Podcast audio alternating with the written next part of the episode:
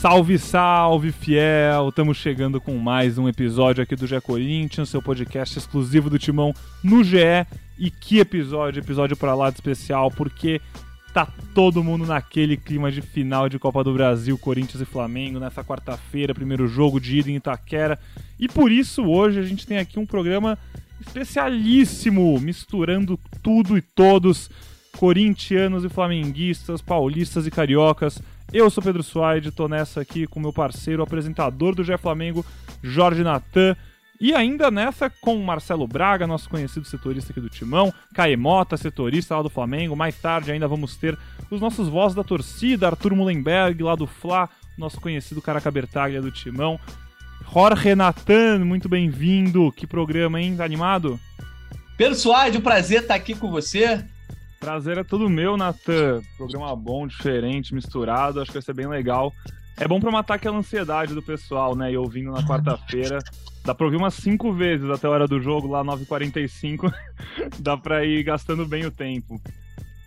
Pois é, para matar a ansiedade. Quem tá aqui também é o setorista do timão, Marcelo Braga. E aí, Braga, hoje é dia de botar Flamengo contra Corinthians já frente a frente, já no podcast. Fala, Natan. Fala, pessoal. Muito legal participar aqui desse podcast pré-jogo. Todo mundo só pensa nessa decisão, né? É, vou estar amanhã na Neoquímica Arena e semana que vem no Maracanã.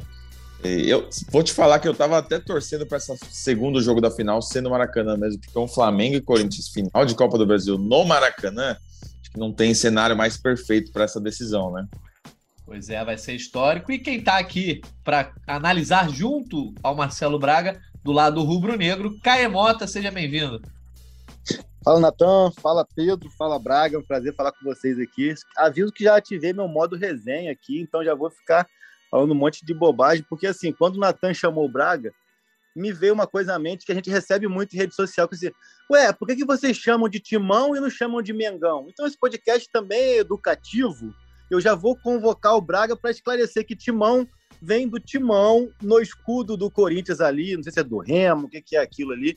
Aí já não vou, não tem esse conhecimento aí em operações marítimas, mas a, a, o pessoal fala, ué, mas por que timão e não Mengão? É porque o timão não é de timão, de timaço, né? Braga, esclarece aí, porque esse podcast agora que vai atingir, é o podcast com maior audiência da história, que vai atingir milhões de rubro-negros e milhões de corintianos. Explica pra galera aí.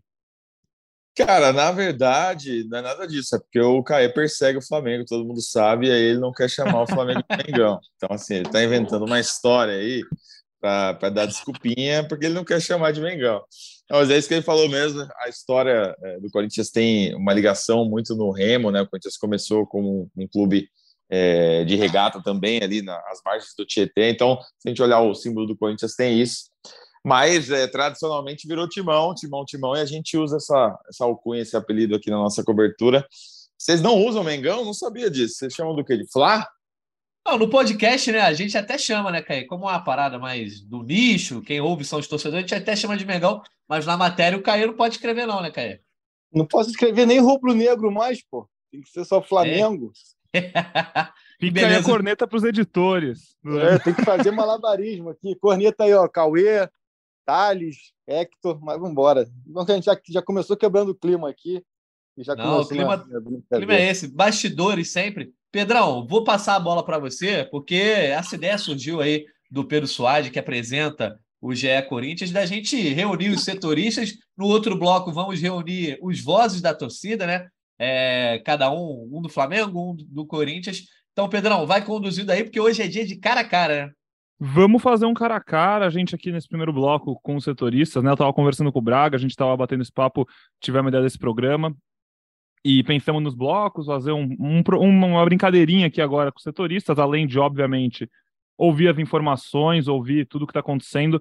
Como o Nathan falou, a gente está gravando aqui na terça-feira, dia 11, a final é dia 12, na véspera da final. A gente ainda não tem, obviamente. Quer dizer, do lado do Corinthians a gente não tem como cravar a escalação, do lado do Flamengo eu acho que eles conseguem um pouco com um pouco mais de facilidade. Mas a gente não tem, obviamente, as últimas notícias logo antes do jogo começar, mas a gente tem como prever os times, tem como prever o que tá falar o que está acontecendo, né? Passar as notícias, então até por isso é legal ter os setoristas aqui para eles deixarem todo mundo com as informações na ponta da língua, a galera que está indo para o jogo, que está lavando louça para passar o tempo, tá na academia para, enfim, dar aquela desestressada antes do jogo, vai ficando por dentro de tudo para quando começar a transmissão já saber tudo o que está acontecendo. E aí, antes da gente falar realmente de informação, falar tudo mais, a gente pensou em fazer uma brincadeira, fazer aquele clássico cara a cara, para tentar montar esse time entre Corinthians e Flamengo, que a gente, se não me engano, antes da Libertadores, eu, eu participei com o Natan lá do GE Flamengo rapidinho, e eles montaram um montaram o time naquele momento. Eu acho que agora talvez seja um pouquinho mais equilibrado, né, Natan? Porque o Corinthians de lá para cá, o Flamengo continua muito bem, também acho que dá para dizer que cresceu de lá para cá, estava se consolidando e se consolidou ainda mais. Mas o Corinthians de lá para cá tem uma evolução assim impressionante, conseguiu finalmente montar um time, ter uma escalação confiável, é, a base se solidificou do time, né? Não tem mais aquele um milhão de trocas que tinha. As lesões cada vez menos têm sido um problema. Até o Maicon, que era o último nome desses principais, voltou a jogar no último fim de semana, deve tá, vai estar tá no banco contra o Flamengo. E, e a gente pensou em fazer isso, né? Vamos, vamos, vamos emparear esses times aí para começar daquele jeito já? O que vocês acham? Vamos nessa. Lá, o, Pedrão, você estava editando o nosso podcast, a gente acabou te, te colocando na resenha, e a gente falava sobre o favoritismo do Flamengo, que o Corinthians até tinha condição de bater de frente pela camisa, pela questão do confronto de mata-mata, mas o favoritismo rubro-negro acabou se consolidando. Dessa vez eu acho que o Flamengo chega de fato menos favorito, mas vamos deixar isso para os nossos analistas, para os nossos eu já, eu, eu, já sou aquele cara chato que vai ficar levantando debate nesse cara a cara aí. Hein? Por favor. Mas é para isso. Chato eu sou o chato da resenha, hein? Ah, mas é tudo que a gente quer aqui. Mas, mas no, já vou te perguntar então de cara, no gol tem discussão? Cara, eu acho que tem, tem muita questão de perspectiva. Eu acho que principalmente na, na linha defensiva, assim, eu vou, vou argumentar. Eu acho que é, no gol, acho que é um pouco mais. Vou dar meu voto já aqui, então, né? Eu acho que o gol é uma situação se, se a gente colocar momento, é um pouco mais parelha e aí não tem muito flexibilidade, assim, de falar, pô, um é mais ofensivo, outro é mais defensivo, porque eu vou argumentar em outras funções. Eu acho que ali é mais equilibrado, e aí, diante do equilíbrio, eu vou votar no caso pela história, né? Pela história no clube, pela história é, no futebol.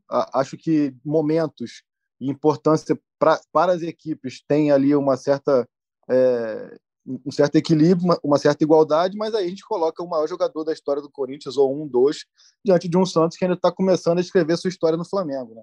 Então, a partir daí, eu acho que o fator desequilibrante nesse caso é, é a carteirada mesmo. Então, acho que não tem como não votar no Cássio. São dois ótimos goleiros mesmo. E, Braga, o Cássio, o título que falta para ele é esse, né? Acho que até tem essa motivação pessoal do lado do Cássio. É, o Cássio tem nove títulos com a camisa do Corinthians, né? Um dos maiores ídolos, para muita gente, o maior ídolo da história. É, eu acho que, na, que a comparação é, histórica é óbvia, né? O Cássio é, é o escolhido assim para o gol. Eu acho que de momento o Cássio também está bem à frente. É, tem um, um, um, Twitter essa semana que, que, colocou os erros defensivos do Corinthians, gols que o Corinthians deu para os adversários nessa temporada. Não tem nenhuma falha do Cássio tem falha de zagueiro, tem falha de lateral, tem falha de cobertura, tem falha de um monte de coisa. De, de goleiro não tem. O Cássio faz uma temporada muito perfeita, assim. Ele já teve oscilações, o ano passado ele não foi tão bom, mas 2022 é, é um cara que, que fecha o gol, é líder, teve decisão aqui, breaking, desculpa, desculpa, Braga, um breaking news aqui, a gente não está ao vivo, se fosse ao vivo seria mais importante, mas acho que é relevante.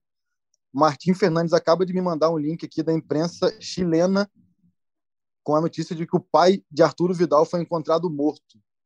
Caraca, então, vou come começar aqui a apuração, primeiro apurar, é, saber da veracidade dessa notícia, mas também já mandando aqui para o pessoal do Flamengo para ver até que ponto, é, imagino que isso impactaria até numa, na presença do Vidal em São Paulo. Né? É, Martim acabou de me mandar aqui, então, para dar até aquecer esse, esse bate-papo aqui, acho que é importante né, notícia impactante aqui. É, enquanto a gente vai estar aqui no diálogo, vou estar mandando para tentar apurar os efeitos disso, mas já fica aqui também nossa, nossas condolências aí pro, pro Vidal, né? Pois é, um, um, fato grave, né? Esse caso confirmado aí.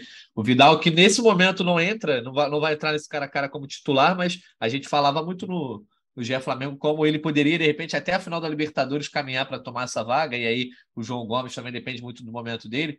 Mas, o Braga, se você quiser arrematar aí a questão do Cássio, então, para a gente. Acredito que vai ser. A gente vai votar também, Pedro? Ou vai deixar só com os setoristas para votar? Ah, a gente faz aquele desempate se precisar, né? Se junta aqui com bom senso, isento. É. E... Eu, eu só tava.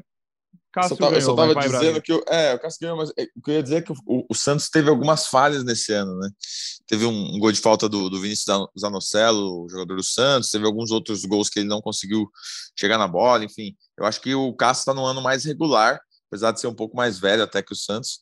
É, mas acho que o Cássio, no, de momento, também é, é, muito, é muito bom, assim, muito superior. Então, para mim, está na frente. E se o problema for gol de falta também no Flamengo, então você está bem tranquilo, né?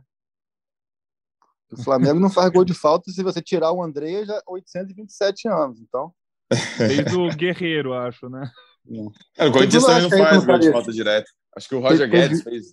Teve um do Arrascaeta no Carioca para não ser injusto, mas é, o Flamengo tem até essa cobrança muito aqui, mas tem também o fator Davi Luiz, né? Que a, gente, a galera que fala que uma hora essa bola dele vai entrar, porque ele bateu 823 faltas, 821 na barreira. Então, assim, em algum momento a bola vai no gol. Né? É, o Corinthians tinha esse problema também, a gente falava bastante disso.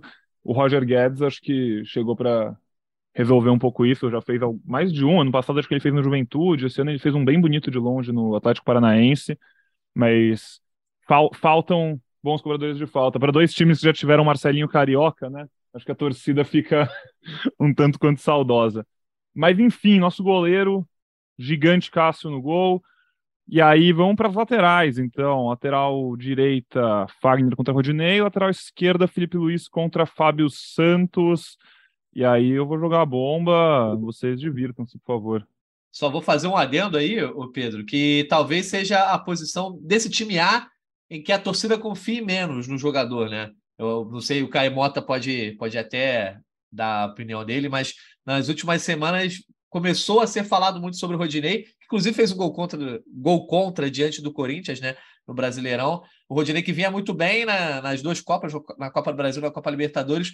Nesse momento, talvez ele não falhou, não chegou a ser, ter nenhuma atuação comprometedora, né, Caê?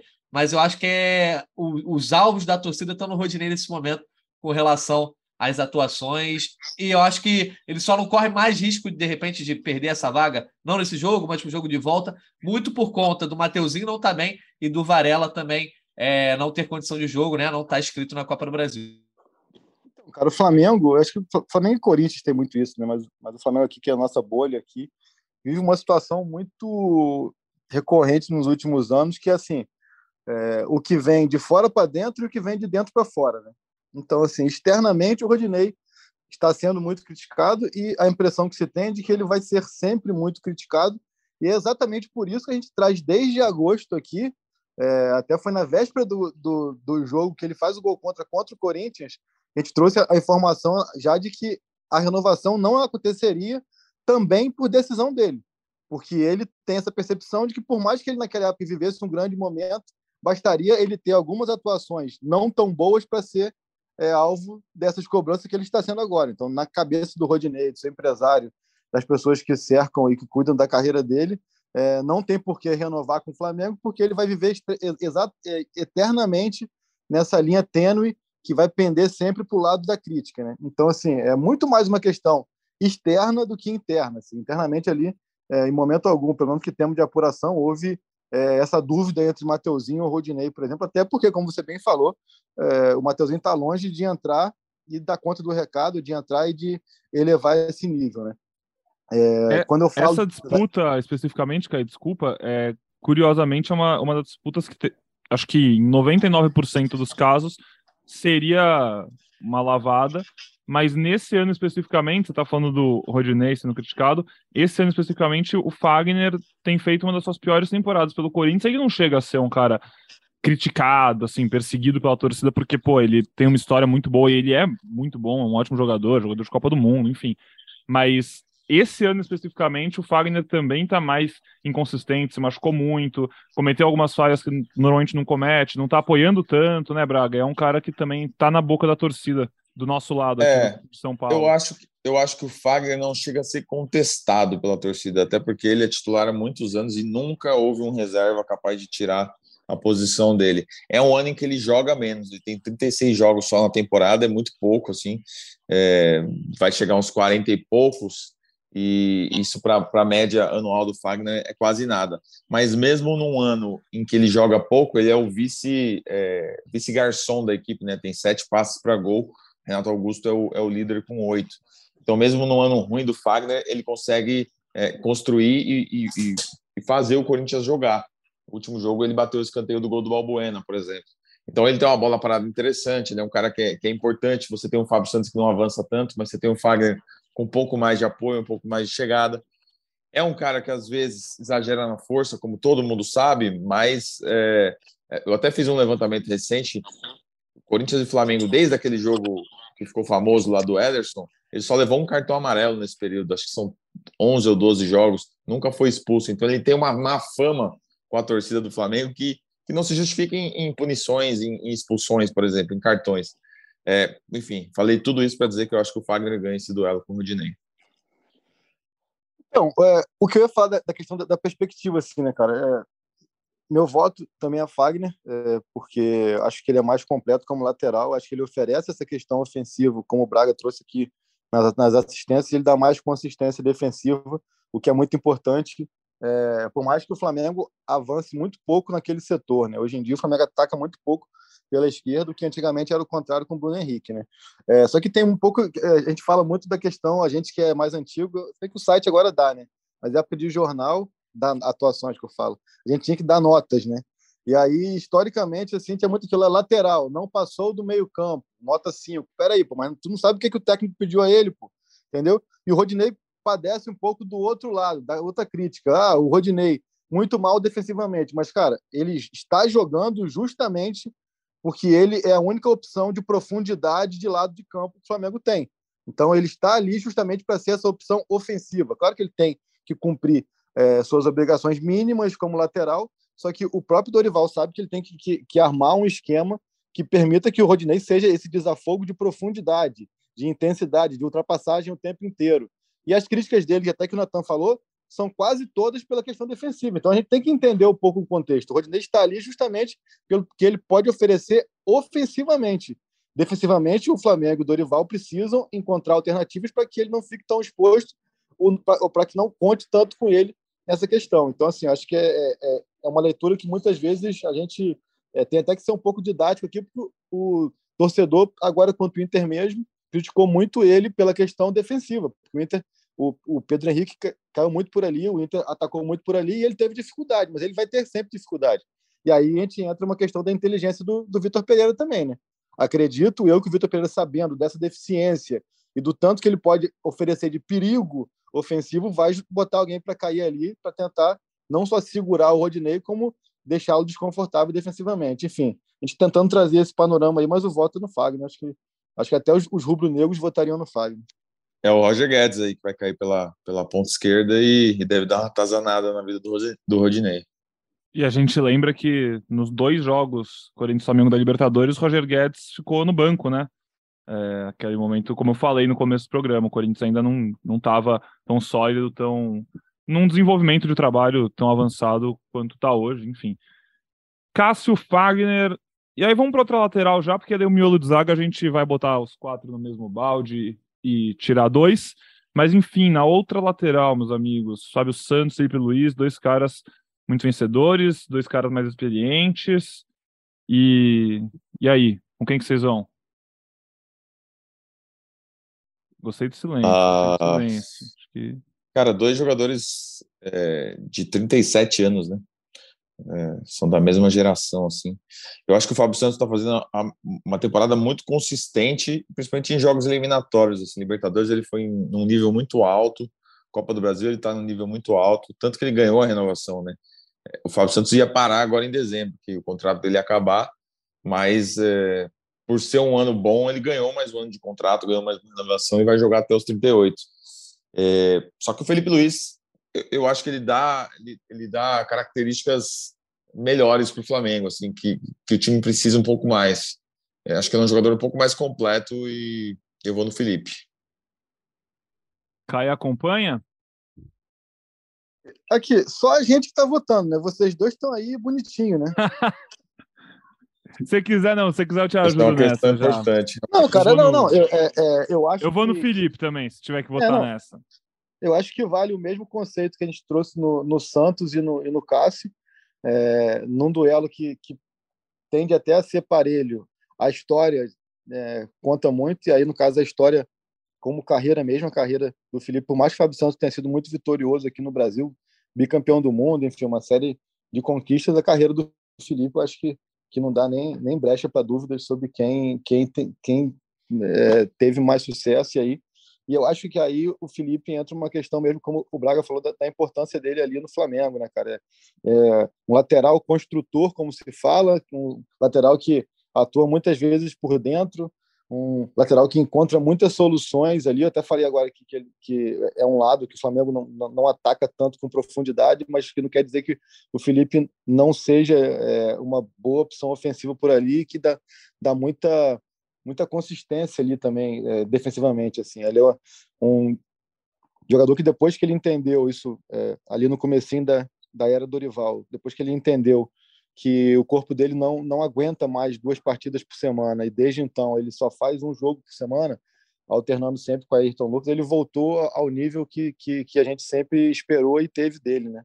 Então é um cara que que performa muito que é muito muito seguro muito equilibrado então, acho que nessa aí, até pela, é, pela consistência mesmo ao longo dos anos e pela capacidade técnica, acho que é Felipe mesmo. Maravilha. E são dois caras que têm ainda toda a questão do fora de campo, né? Dois caras muito inteligentes, muito importantes para o vestiário, muito importantes para o clima do elenco, enfim uma disputa boa. Vou falar que até agora eu acho que tá, tá seguindo esperado aqui, essa, essa, escalação goleiro e laterais. Agora na zaga eu tô achando que vai dar um pouquinho mais de discordância, talvez. Vamos ver. Vocês me corrijam se eu estiver errado, mas Gil e Balbuena, Davi Luiz e Léo Pereira, é isso, né? Tá tudo nos conformes. Exatamente. É, acho que é isso, né, Caê? Previsão, essa dupla aí que se formou Exato, é, exato. Durante a, a, passagem do Dorival, lá no jogo contra o Tolima, e nunca mais saiu, né, Caê? Exato, exato. Não, isso aí é a dupla que deu ao Flamengo o equilíbrio e a consistência, acho que até comparável a Rodrigo Caio e Pablo Maria, assim. Acho que dá para a gente falar, falar isso, assim. Então, é, são eles, são, são, são intocáveis. E para você fica como, Caê? Você, você mantém os dois? Você faz uma mistura aí, Balbuena, Gil, consegue tirar um dos dois dessa, dupla Cara, sólida que o Flamengo formou essa temporada? Então, se, se a gente for pegar os quatro, eu acho que o que tem jogado melhor é o menos badalado dos quatro, né? Que é o Léo para mim. Acho que o Léo hoje ele tem uma importância muito grande no Flamengo, também nesse papel ali junto com o Felipe da saída de bola. É um cara que teve um jogo ruim em Fortaleza, mas já fez grandes jogos depois, foi muito bem. Por exemplo, contra o Inter no Maracanã, vem, vem numa sequência muito boa. É, então, é fazer esse adendo aqui da questão do Léo, mas eu vou botar aqui Davi Luiz e vou botar o Gil porque é da minha cidade, é, meu amigo. Pô, então, que isso, elogiou, elogiou o Léo, elogiou o Léo, elogiou o Léo, elogiou o Léo, mas eu vou de Davi Luiz. Entendi nada, pô. Não, porque o, o Davi também vem muito bem, entendeu? É uma questão assim de que é, é porque talvez o lance da perspectiva, né? É, o Davi vir jogar muito bem é o que você esperava dele o tempo inteiro e ele agora está entregando o que se esperava. O Léo vinha muito bem também, é uma surpresa diante do que ele não entregou nos últimos dois anos. Entendeu? Então, acho que é, é, é importante fazer essa ressalva, é, mas eu vou botar Davi e Gil. Deixando claro que o voto pelo Gil é um voto mesmo aí de panela, panela de Campos de Goitacazes. Cara, é... Pô, eu tava quase convencido a botar o Léo. O cara, o cara fez a boca de urna, chegou na hora do, do voto, votou no outro candidato. Então eu vou de Davi Luiz e Balbuena, porque o Balbuena está fazendo uma temporada maravilhosa assim, desde que ele chegou. É, é, um líder nato, assim, um cara que tomou conta desse, dessa zaga. Eu gosto muito do Gil também, mas o Balbuena ele está num, num, vigor físico, está numa fase física melhor, é, falha quase nada. Vai ter um erro só que foi um pênalti que ele fez contra o Havaí. E tem três gols no ano, né? Então é um cara que está sempre presente na área aí, fazendo gol de cabeça, tal. Acho que o Balbuena é um cara que, que elevou o nível do Corinthians, é, nível defensivo. A zaga, a linha de, de quatro do Corinthians é, uma, é uma, uma, linha muito potente, assim, uma linha muito segura. Então vou de Balbuena e Davi Luiz, porque não vou ficar elogiando o Balbuena e botar o Gil que nem fez o Caê, né? Pô, brincadeira. Vamos ter que desempatar essa, Natanzinho. É, Gil ou Balbuena? É. Cara, eu, eu, eu, ficaria com o Balbuena, né? Não sei a tua opinião, mas nessa aí eu acho que o momento, né? Como quando a gente está falando agora da, da final, quem chega melhor para essa final e até no conjunto da temporada, acho que é o Balbuena. É, eu acompanho. Acho que eu vou de Balbuena porque, de novo, a gente falou sobre esse time do Corinthians que foi melhorando com o passar do tempo e principalmente depois dessa janela do meio de ano. E muito pelo Balbuena. Né? No meio de ano, o Corinthians muda o seu time e chega Balbuena, chega Fausto Vera, chega Yuri Alberto. Esses três não estavam no elenco quando o Corinthians pegou o Flamengo na Libertadores. E são caras que, juntos, e obviamente junto com o Vitor Pereira e o resto do elenco, fizeram o Corinthians chegar na final da Copa do Brasil, fizeram o Corinthians ser um time muito mais sólido. Balbuena vai muito bem, faz gol. A zaga, e... a zaga naquela eliminação contra o Flamengo é Bruno Mendes e Raul Gustavo. O Bruno Mendes até foi expulso né, naquele jogo. Uh, e aí o Balbuena acabou entrando. E Mas... o Bruno Mendes tinha acabado de voltar, né, Braga, se não me engano? Tinha acabado de voltar, ele jogou os dois jogos da Libertadores, né? É. Como titular. E o, e o Raul é um cara que é, é um menino que, de quem se apostava muito, assim, mas que vem numa fase ruim, falhando jogo a jogo. Toda vez que tem oportunidade, não tem conseguido se firmar, assim, a torcida até tá pegando um pouco de bronca dele. Enfim, essa, essa dupla de zaga Balbuena e Gil é, é tem dado bastante segurança para o Corinthians. Agora o negócio vai ficar legal. Fechamos a zaga, estamos então Cássio, Fagner, Davi Luiz, Balbuena e Felipe Luiz. E agora, pô, se o Caê queria tinha as ponderações dele, queria falar da resenha, esse meio para frente vai dar o que falar, né?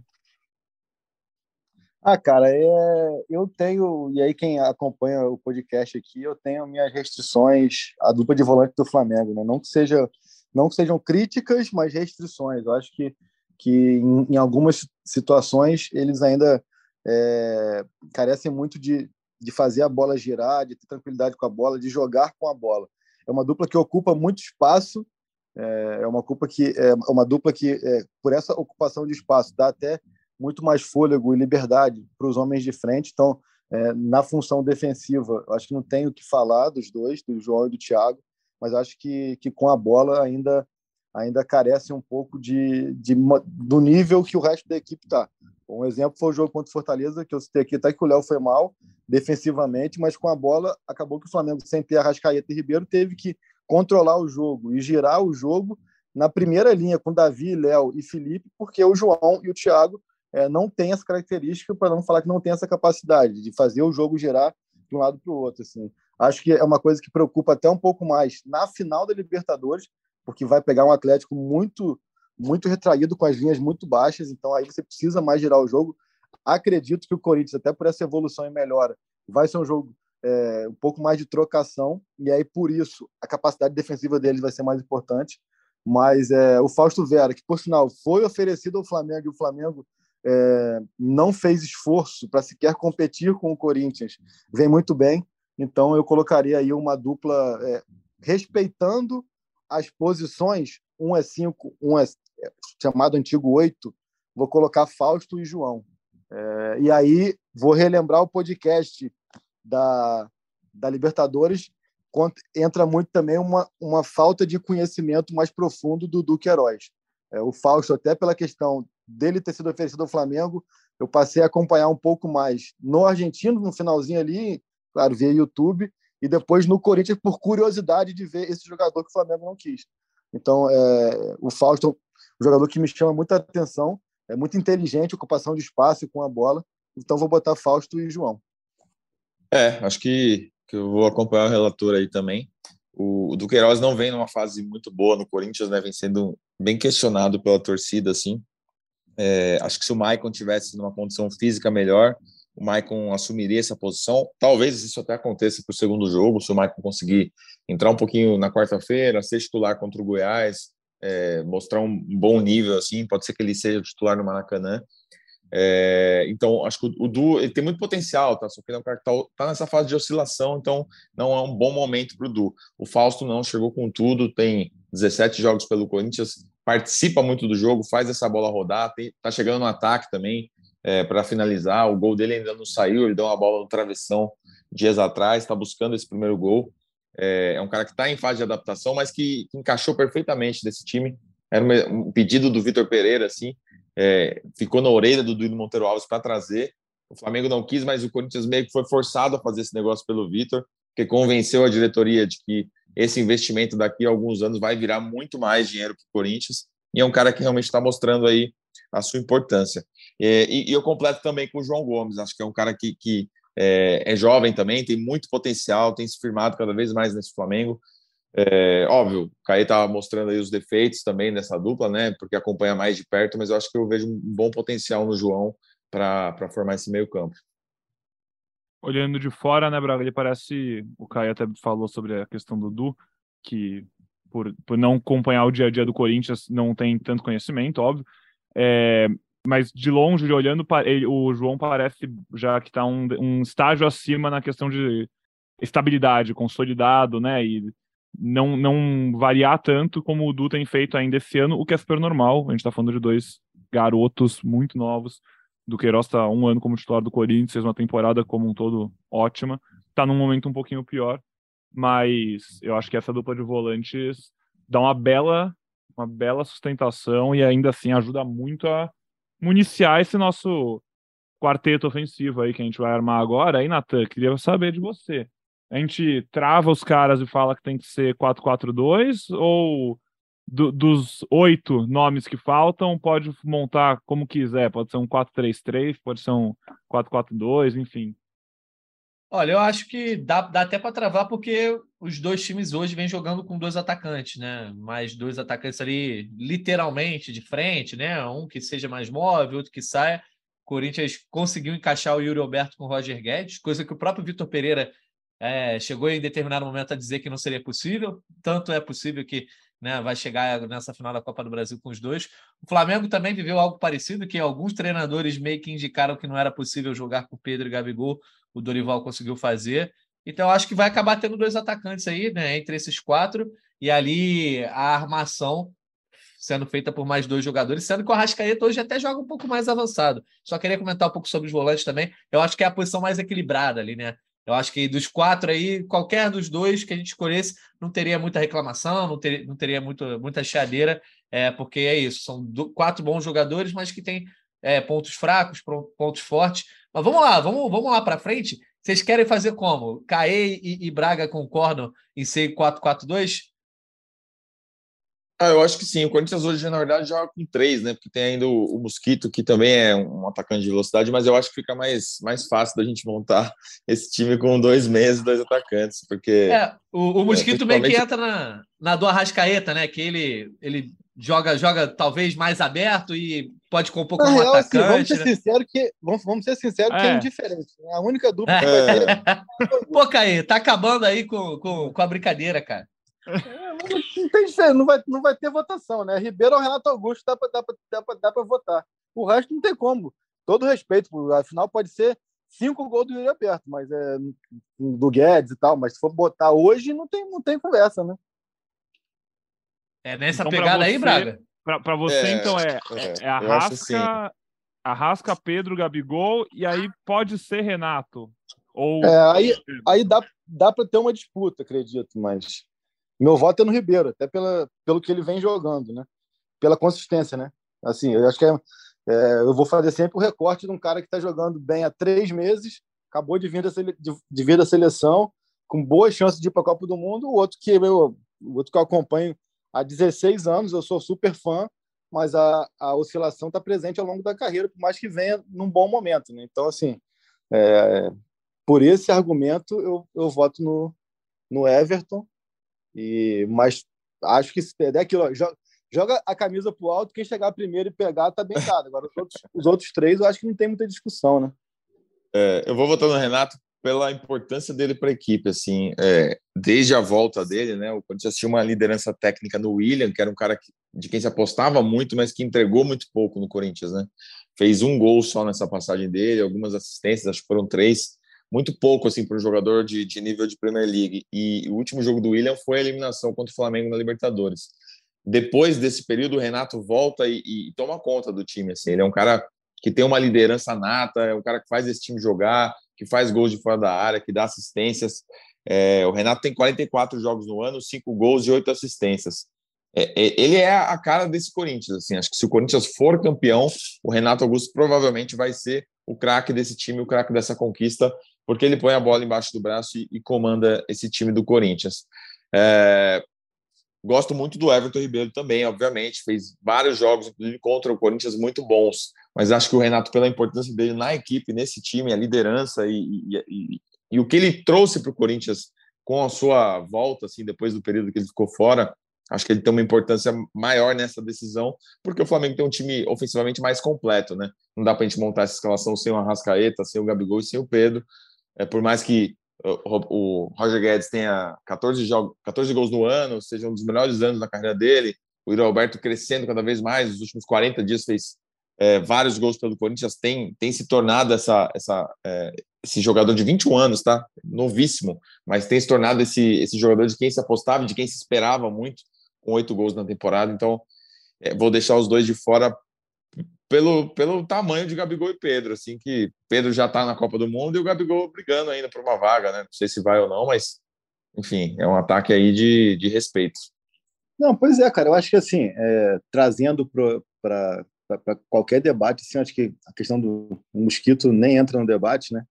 Mas é, trazendo para qualquer debate, assim, a gente está falando de uma boa fase do Yuri Alberto, que de dois meses, uma boa fase do Roger Guedes de, de quatro meses, cinco meses, está falando de uma boa fase do Gabriel e do Arrascaeta de quatro anos, entendeu? São quatro anos em boa fase, em grande fase. Assim, eu acho que é uma questão, repito, aqui não quer dizer que, que o, o, é, o Yuri e o Roger podem decidir a Copa do Brasil para o Corinthians. Assim, todo, tem potencial para isso. Mas a gente está aqui fazendo é, uma votação antes, porque acaba que assim, hoje em dia todo mundo fica doído, né? Aí fala, pô, é, mas nem, disseram que não tem nem comparação. Cara, pelo que foi feito até aqui, não tem nem comparação. E mesmo que eles decidam a Copa do Brasil, também vai seguir não tendo comparação. É, é uma questão de uma carreira, de uma história, de muita coisa que já foi realizada. E isso não é demérito algum para o Roger e para o Yuri. É uma questão mesmo de, de entender, assim como a gente, a gente usou o mesmo argumento para votar no Cássio, o mesmo argumento para votar é, no, no, no, Fagner, no Davi. Então, assim, acho que é isso, é entender um pouco o que cada um é, pode entregar e tem entregado. Né? Não é uma questão, ah, estamos votando pelo nome. Não, eles têm entregado, então é isso. É uma, é uma disputa de altíssimo nível, né? Obviamente, é legal a gente ver disputas nesse nível. Se a gente fosse fazer, por exemplo, cara a cara daquela semifinal da Copa do Brasil de 2018, Corinthians e Flamengo, não ia ser tão divertido, porque ia ter que ficar gente ruim entre os titulares, provavelmente. Exatamente. Agora não, agora tem que ficar bom nos reservas, porque tem muita gente boa. Que bom! É, e, Caê, legal que você falou do momento até, porque eu acho que é bem por aí mesmo. É, o Braga comentou até, o Roger Guedes, artilheiro do Corinthians no ano, tem 14 gols, realmente tá muito bem, uma identificação muito legal com a torcida, tá virando um ídolo da molecada, uma relação construindo aos poucos, uma relação até parecida com a que o Gabigol tá com a torcida do Flamengo, de é, carisma, mas assim, 14 gols no ano. O Pedro e o então, Gabigol, os dois têm mais que 26, não é? Cada um. Então, um, compa um comparativo assim, até com o próprio Gabriel, né? É, o, Yuri Alberto, com 14 gols no ano, é a melhor temporada da carreira dele, é isso? O Yuri Alberto, perdão, o Roger, Roger. o Guedes. O Gabriel é, tem 29 e está sendo criticado por ser a pior, entendeu? Então, assim, só aí a gente consegue ter a pior em gols, né?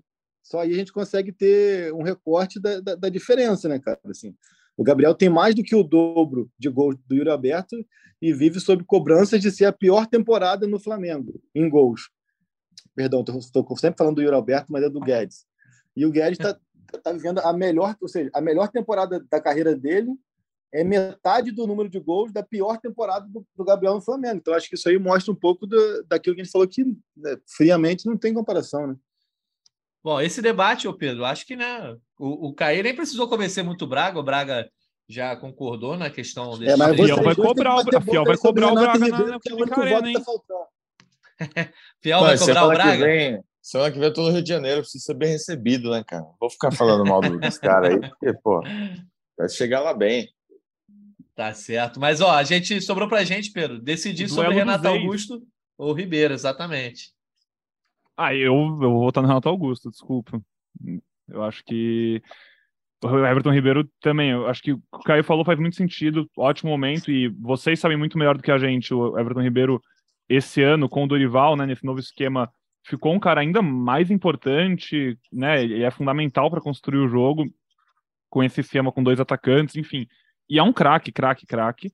Mas eu acho que pela representatividade, meio que na mesma linha que o Braga falou, o, o Flamengo talvez sem o Everton Ribeiro, a impressão que me passa de fora é que conseguiria disputar os mesmos títulos que continua disputando. O Corinthians sem esse Renato Augusto me parece muito difícil que conseguisse. Renato Augusto é, no jogo de ida da semifinal faz o gol que faz o Corinthians empatar, no jogo de volta abre o placar, faz o Corinthians chegar na final. É, além disso, ele é um cara que os números dele não são tão impactantes, mas ele teve lesão esse ano também, ficou um tempo fora. No jogo contra o Flamengo lá no Maracanã também ele não conseguiu jogar ainda, estava voltando de lesão na Libertadores, no caso, né? E agora ele está num momento ótimo. O Bruno Maziotti veio para o Corinthians para resolver essa lesão dele, resolveu e ele voltou a ser um jogador nos seus melhores momentos da carreira. Então, assim, para começar o jogo amanhã ou quarta que vem, é, eu, te, eu não abriria mão de ter o Renato Augusto no meu time. E você? Tá, sobrou essa bomba para mim, né? Cara, eu vou falar aqui com, como quem é muito fã do Everton Ribeiro, é, muito fã mesmo. Assim, eu acho que a torcida do Flamengo nem sei que dá o valor que ele merece. E acho que ele vive um muito bom momento. Não vai para a Copa, muito provavelmente, mas é, só o fato dele ter conseguido brigar nesse ciclo aí, que o Brasil achou um monte de homem de frente, acho que já mostra muito a boa fase dele. Mas eu vou. Primeiro, para não empatar, né? Porque se eu votar no, no Ribeiro, continua empatado. Mas Pensando segundo... no bem do programa, eu vou fazer meu voto. Exatamente, né? O voto útil. Mas, na verdade, eu acho, eu entendo, compreendo que o Renato Augusto, é, em termos de peso, em termos de poder de decisão, do que fez na campanha também, né? A gente não pode esquecer disso, é, principalmente no jogo contra o Fluminense. Acho que o Renato Augusto, é, nos jogos, né, teve contribuição muito importante. Então, nesse desempate aí, por 1%, eu vou no Renato Augusto, para a gente conseguir arrematar, né? Pelo menos esse cara a cara, Pedro. Maravilha. Eu até, pô, falando do Renato, eu esqueci ainda, nas quartas de final da Copa do Brasil, ele também dá três assistências para o Yuri Alberto no jogo que o Corinthians vira contra o Atlético Goianiense. Então, assim, ele realmente, sem ele, não teria, não teria Corinthians aqui. Para passar limpo, então, vamos lá, ficou como Cássio Fagner, Davi Luiz, Balbuena, Felipe Luiz, Fausto Vera, João Gomes, Arrascaeta, Renato Augusto, Gabigol e Pedro, minha Nossa Senhora. Que time, hein, Natan? Timaço, né? E, e demonstra, primeiramente, merecimento dos dois times de chegar à final da Copa do Brasil. E eu acho que também mostra como muita gente aponta o favoritismo exacerbado do Flamengo. Esse favoritismo não é tão exacerbado assim. Aquele referencial da Copa Libertadores, eu acho que ficou é, um pouco para trás. Então, tá tudo em aberto, falta aí um pouco mais de 24 horas para a partida. Então, acho que a promessa de jogão fica bem claro nesse cara a cara aí. É, vamos arrematar com os setoristas para chamar os vozes da torcida? Como é que é, Pedro? Acho que é isso. Vamos abrir aí cada um deles contar. Como que ficou? se tiver alguma última informação legal, algo que queira destacar, alguma história. Como que ficou a matemática? É... Tudo livre. Oi? Corinthians Cássio, Fagner, Balbuena, Fausto, Fausto e Renato, cinco. Então ficou 6 a 5 né? Ficou bem equilibrado mesmo aí. É, e, e, ponderando aqui que em quase todas as posições é, o equilíbrio é muito grande, né? Assim, é, não tem nenhuma parada que nenhuma barbada, assim. Né? Talvez a maior barbada seja Fagner e Rodinei, né? Mas é. É, é. de resto, assim, tudo muito equilibrado e, e, pelo momento do Rodinei, eu acho que essa disputa até fica um pouco menos menos com menos disparidade. Então, encerrando da minha parte aqui, a gente hoje, agora é meio-dia e 24, a tendência é que Arthur Vidal siga na delegação e viaje para São Paulo. A morte do pai dele está confirmada mesmo. É, ele recebeu a notícia após o treino da manhã. O Flamengo embarca para São Paulo, deixa o CT daqui a uma hora e meia. É uma notícia muito forte que, à medida que tu vai assimilando, de repente muda teu comportamento. Mas o que a gente tem aqui de apuração de momento é de que o Vidal, dentro do possível, está sensato, está sereno e, e, e, viaja com a delegação para São Paulo, já que até a própria logística de ir para o Chile, voltar e tudo mais, é, não é algo tão simples. Mas, enfim, é, repito aqui, é, é, é, a informação de momento, é, à medida que faz contato com familiares, que conversa, que, que vai entendendo tudo o que aconteceu realmente na vida dele na manhã dessa terça-feira. Então, é, fica, fica essa, essa expectativa aí e vamos falando. E aquele recadinho clássico, obviamente, podcast a gente grava, ele está no ar e ele não edita o áudio, então, assim, às vezes, para você ter certeza do que está acontecendo, né, a última informação já é ponto Globo, já é ponto Globo barra Flamengo, já é ponto Globo barra Corinthians, o Caeto da turma lá vai estar tá repercutindo o que aconteceu com o Vidal e, óbvio, tudo mais que acontecer, mega cobertura do GE, da Globo, do Sport TV para essa final, você tá ligado como vai ser, todo mundo já está acostumado com é, o nível de qualidade e de profundidade que a gente vai ter nessa final, vai ser tudo ao mesmo tempo, e aí Gé.globo barra Corinthians também, Braga, nossa turma aqui de São Paulo, vai estar por dentro de tudo. Caê, muito legal que você falou do equilíbrio, e acho que também, só para arrematar a escalação, reflete muito uma outra coisa que é, essa semana passada, a gente fez um. Eu sou produtor de podcast como um todo, né? Não só dos de clubes, e a gente estava produzindo um episódio bem legal para o Hoje Sim, podcast do Cleber Machado, sobre a final. Inclusive, se você estiver muito ansioso e quiser ouvir mais um programa sobre a final com outras histórias, vai lá, que tem uma prévia muito boa também. E nesse programa a gente falou com o pessoal do espião estatístico para dissecar os dois times. E a gente está vendo nessa escalação refletido assim: o sistema ofensivo um pouquinho mais flamenguista, defensivo um pouquinho mais corintiano. E vocês sabiam que o Flamengo é o time do Brasil com mais gols de bola aérea na temporada e o Corinthians é o time que menos sofreu gols de bola aérea nessa temporada? Então, assim, um embate muito forte, que esse vai ser um dos pontos, obviamente, e na nossa escalação acho que também reflete um pouquinho disso. Mas vou passar então agora a palavra para o nosso Marcelo Braga, daí seu seu destaque final, dá um beijo na galera e amanhã a gente se vê lá em Itaquera. É isso, amigos. Estaremos por lá em Itaquera. É, até esses últimos dias foram, foram de muita expectativa em torno do Cássio, né? No fim de semana, o Cássio não jogou contra o Atlético Paranaense porque teve um trauma no pé, foi poupado. Muito bafafá de que ele poderia ficar fora, de que poderia uma fratura, enfim, nada disso. O Cássio já treinou na segunda-feira. Eu conversei com o Caê até no fim de semana, porque ele me deu um RT no Twitter. E aí o torcedor do Flamengo veio, ah, os caras estão inventando esse negócio do, do Cássio, Miguel, futebol dos anos 90, voltou, aquela coisa do Felipão ter enfaixado um jogador antes da decisão e tal. É, o Cássio tomou essa pancadinha aí, mas tá, tá escalado, vai para o jogo, o torcedor pode, pode botar sua fé aí no, no gigante, porque é um cara que, que faz diferença nessas, nessas grandes decisões e estará presente é, na Neoquímica Arena. Estaremos por lá também e acho que vão ser dois jogos muito, muito legais de, de, de ver, de cobrir, de participar e de, de estar por lá. Quem que vai levar o, quem que vai cobrir o Tetra afinal? Eu ou o Caê? Vamos saber dia 19. Certo, disputa de três, então, dois, dois setoristas aí é, prontos para cobrir o Tetra. Então a gente agradece aí ao Marcelo Braga, ao Caio Mota. E para encerrar agora, a gente vai chamar na, no bloco seguinte os vozes da torcida. Então, você que está ouvindo a gente, não desliga ainda não, que a gente volta já já. Maravilha, então, Natan. Agora vamos seguir, como você disse, com os nossos torcedores, nossos vozes da torcida.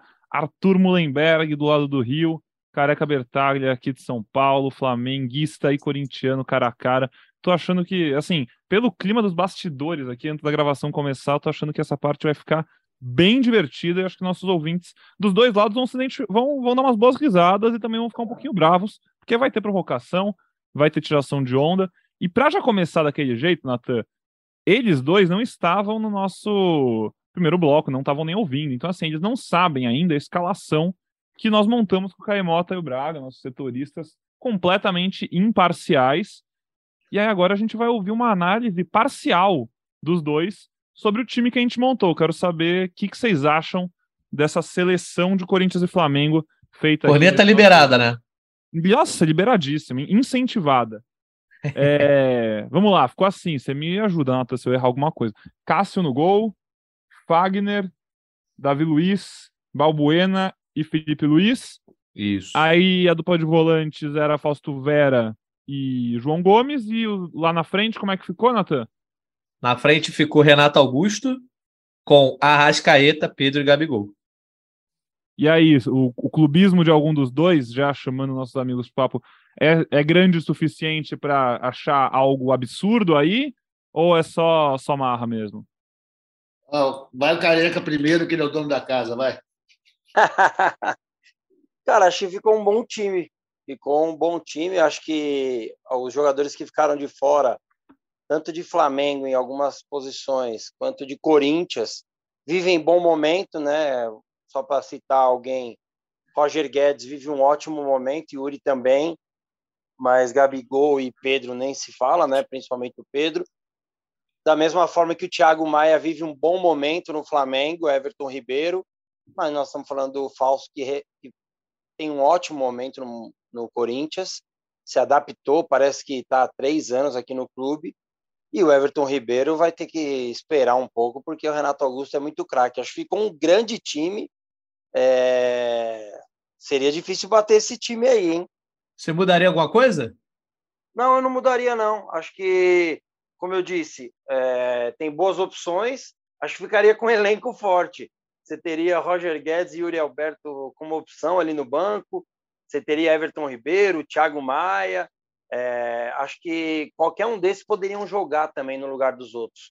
A zaga o, teria um banco defesa, bem bom também, né? Pô, ah, Pereira, sim, Gil. mas acho que é, é bem certa essa defesa. Mesmo o Léo Pereira passando por um bom momento, acho que a defesa, a defesa é essa aí mesmo. Eu, eu assinaria esse time. É, ficou muito bom, muito bom time. E aí, Arthur? Pô, se o Careca concorda, não posso concordar, né, amigo? Vou começar pelo Cássio. Começa pelo Cássio. O Cássio é Flamengo, gente. Já começa daí, tá? Ótimo campeão brasileiro. Porra, então, já acho que... Outra coisa, Fagner, pô, meu amigo, o Fagner não devia nem estar jogando futebol brasileiro profissional, depois do que, que ele fez em 2015. Não vou nem comentar. Aqui, o, o clima é de alegria. Tudo certo. O que, que ele fez? Porra, ele quebrou o Ederson, cara. Ele ah, quebrou o Ederson. Mas, Arthur, não, não foi o que o Ederson falou esse dia numa entrevista, né? Ah, o Ederson também não é de confiança, vou te falar, hein, cara? Vou te dizer. não, mas tudo certo. Eu vejo, eu vejo aqui, isso não é uma crítica, tá, meus amigos jornalistas? Eu amo vocês. Mas eu vejo aí um peso no comercial muito forte nessa escalação desse, desse combinado, sabe? Um peso para São Paulo, que é a locomotiva financeira do país, muitos anunciantes. Vocês botaram muito corintiano para agradar essa galera aí. Veja o caso do Fausto Vera, por exemplo é um bom jogador, está jogando direitinho. O cara chegou ontem, irmão. Vocês barraram quem para botar o Fausto Vera? Vocês barraram o Thiago Maia. Porra, que o cara tem aí um ano de regularidade. Então, mas o Arthur. O Flamengo, Arthur. Eu tenho que ser contra, careca. Porra. Mas olha só, primeira, primeira coisa que eu e o Pedro, a gente só foi o desempate aqui. A gente só deu voto de Minerva e o Caemota e o Marcelo Braga que foram meio que decidindo os times. E aí, Arthur, a questão do Thiago Maia, principalmente, o Caê, ele já falou que ele tem seu, é, suas críticas ao Thiago Maia e acabou o Fausto Vera entrando. E na hora que. Os maiores problemas foram esses. Na hora de decidir Fausto, é, Renato Augusto ou Everton Ribeiro, que aí deu um empate, eu tive que acabar dando voto de Minerva no Renato Augusto pelo peso, né, Arthur? O Ribeiro é muito bom, é craque, mas no Flamengo ele tem menos peso do que os três homens da frente. Já o Renato Augusto é quase que o maestro do timão, né? É, eu entendo. Eu fiquei aqui pegando. Desculpa, desculpa, desculpa. Eu fiquei pegando o pé de vocês aí, mas é foda mesmo, gente. É o que, careca? Mas, mas, você quer colocar quem? O, o Santos no lugar do Cássio? O Cássio vive. Não, não, não. Eu acho justo. Eu acho justo. Eu acho que o Cássio tem mais serviços prestados no futebol nacional.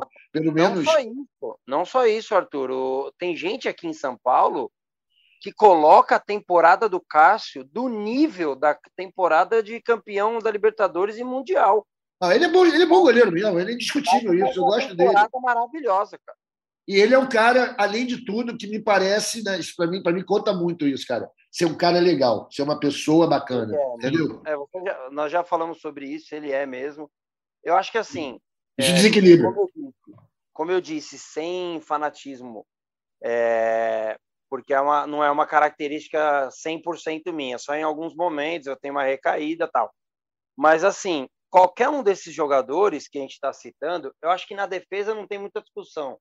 O Rodinei, beleza, vive um bom momento, mas você imagine o Fagner nesse time do Flamengo. O Fagner é muito bom jogador e não tem comparação com o Rodinei. Prefiro não imaginar. Eu acho que a defesa está bem desenhada assim. Tal. O Léo Pereira vive um bom momento, tal. Mas o Balbuena também vive um bom momento. Desde que ele chegou no Corinthians, o Corinthians cresceu muito de, é, de produtividade na parte defensiva e na parte ofensiva. Ele tem feito gols. Eu acho que a defesa não tem discussão. E tem três. Ah, eu concordo. Balbuena está tá melhor fase. E dois do Flamengo. É, um meio de campo foi o que eu disse. O Fausto, ele chegou há pouco tempo, só que ele é titular do Corinthians. E como eu disse, parece que ele está há três anos no clube, ele está muito à vontade. Como o Thiago Maia, eu sou fã do Thiago Maia. É, uma das maiores atuações que eu vi de alguém no campo foi do Thiago Maia. E Corinthians e Santos, ele tinha 17 anos. Eu falei: que é isso, cara? O que esse cara tá fazendo no jogo? Não é possível que ele tem 17 anos, 18 anos. Eu sou fã do Thiago Maia. Então, qualquer um desses dois é jogar a camisa o alto. Quem pegar a camisa tá bem, tá bem representado. É, o João Gomes eu gosto muito também. É, acho que ficou um bom time. O Everton Ribeiro sofreu por isso. Sofreu porque o Renato é muito craque, cara. O Renato é muito craque. Não que o Everton não seja também jogador de seleção brasileira, é, mas o Renato tem um peso para o Corinthians maior do que o Everton Ribeiro. É, então acho que ficou um timaço, um timaço. É... Quem é o técnico desse time, hein, amigos? Boa pergunta. A gente não fez para os setoristas. Não fez? Ficamos Acabamos... só nos 11. Acabamos esquecendo. Então vocês dão esse gabarito é. aí do técnico. É complicado. É complicado. Não, estou aqui. Você está ponderando, você está ponderando as coisas com tanto bom senso, careca. Fica até chato para ficar discordando de você, que é o meu trabalho, você sabe. Você sabe que eu estou aqui para isso. Mas realmente, você falou coisas sérias. Eu te amo, Arthur. O treinador, eu acho que seria o Dorival. Por que, que é o Dorival? Porque é brasileiro, né, amigo? E, porra, o jogo é brasileiro. E o maluco aí é de Portugal. Então, é o Dorival. Mas e se é. fosse o Mister? O Mister jamais permitiria o Fagner jogar, irmão. Já começa por aí. Né? É, eu imagino ele escalando o Rodinei, a dor no coração. ah, eu, eu, acho que o Dorival acaba liderando esse time, né? Um pouco à frente, ele tem um trabalho talvez melhor avaliado do que o Vitor Pereira, pela transformação muito rápida e muito grande, né? Foi um giro de quase 180 graus. O Vitor Pereira ele vem construindo um trabalho degrau a degrau, né? Tentando aí se esforçar depois da janela do meio do ano que o trabalho dele deslanchou. Mas eu acho que um pouquinho à frente o Dorival aí por conta disso. Você botaria o Vitor Pereira, careca? Não, não, eu colocaria o Dorival. Eu gosto do Dorival. Acho que o Vitor Pereira é, ele faz um ótimo trabalho no Corinthians. Pelas dificuldades que o Corinthians teve, né? Se você pegar qualquer time do mundo e tirar três ou quatro jogadores do mesmo setor, é, você vai ter muita dificuldade. Ele conseguiu passar por cima dessas dificuldades, mas o trabalho do Dorival Júnior é, é muito bom. Claro que o time dele também é muito bom, né? Mas a partir do momento que tinha um técnico aí e com esse mesmo time fazia um trabalho muito ruim, é, não tem como não dar mérito para o Dorival. Ele faz um bom trabalho, inclusive na, cuidando bem do elenco, que não deve ser simples cuidar de um elenco desse tamanho do Flamengo. Então acho que é o Dorival, sim. É, mas eu gosto dos dois. Gosto do Vitor Pereira, gosto do Dorival e ambos fazem um bom trabalho na temporada. Só perdem para mim pro Abel e e pro Felipão. Olha, tem o seguinte, careca, tem que ver aí uma coisa, na comparação entre os dois técnicos, tem uma coisa curiosa, né? Porque parece que o Dorival, que é o europeu, que traz novidades, que traz inovações ousadas, e o Vitor Pereira é o brasileiro que vai atrás colonizado, esperando que a metrópole aponte o caminho. Vê a questão da ataque. O Dorival chegou no Flamengo, foi proposta a ele uma equação que quatro técnicos anteriores, três técnicos anteriores não tinham resolvido. Como jogar Pedro e Gabigol junto.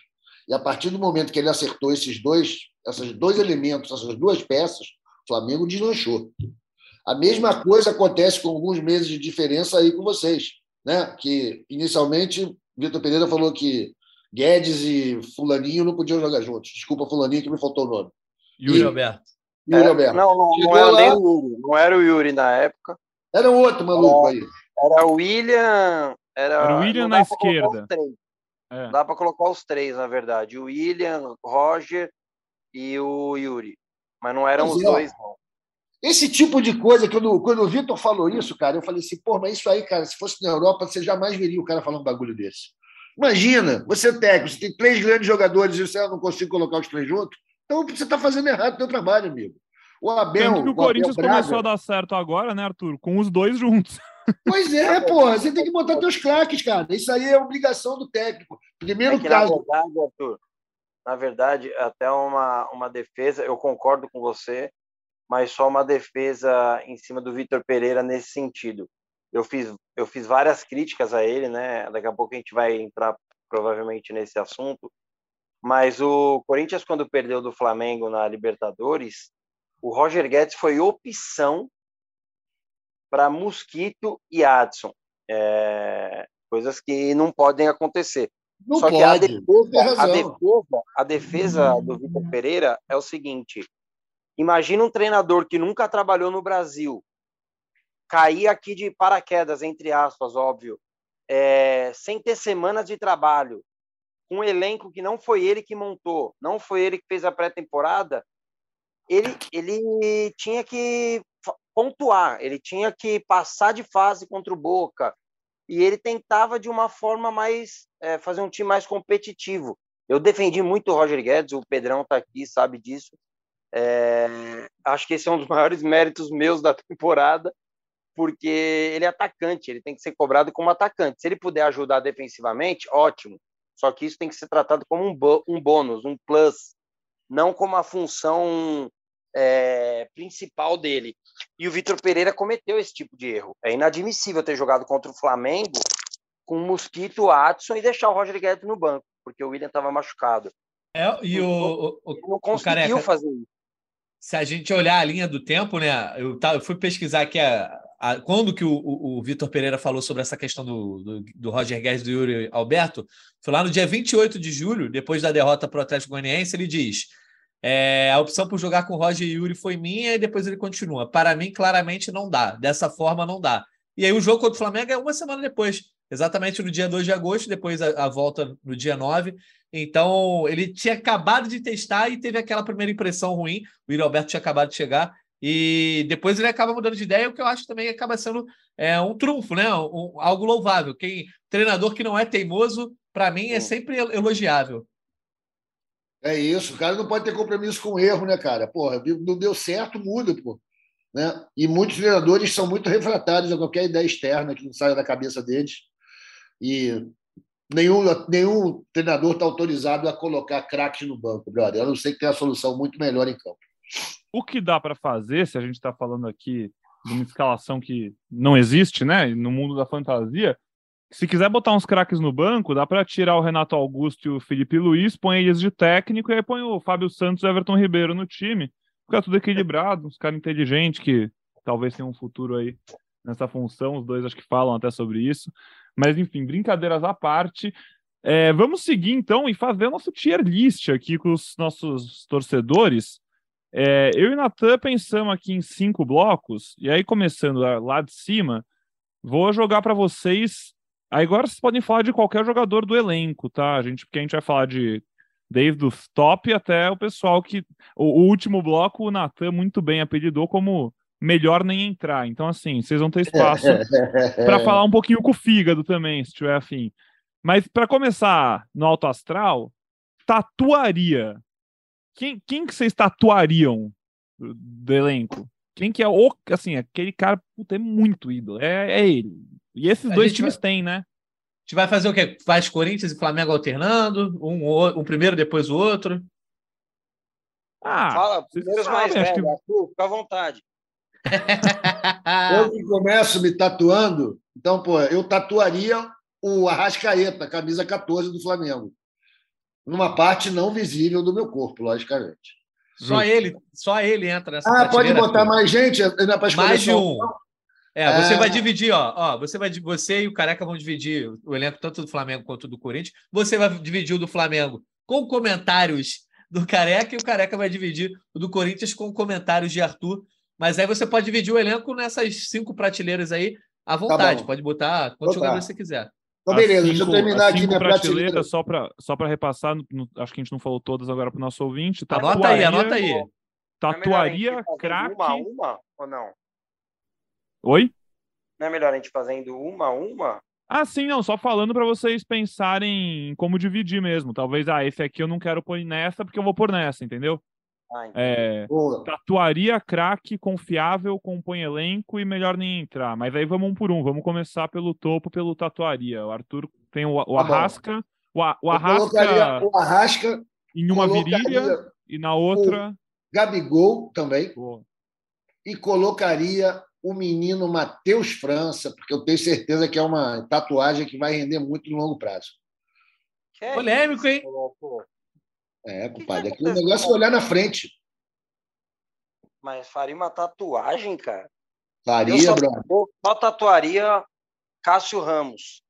Porque ele é lindo. Vai, tá Tatuaria escondido também, né, careca?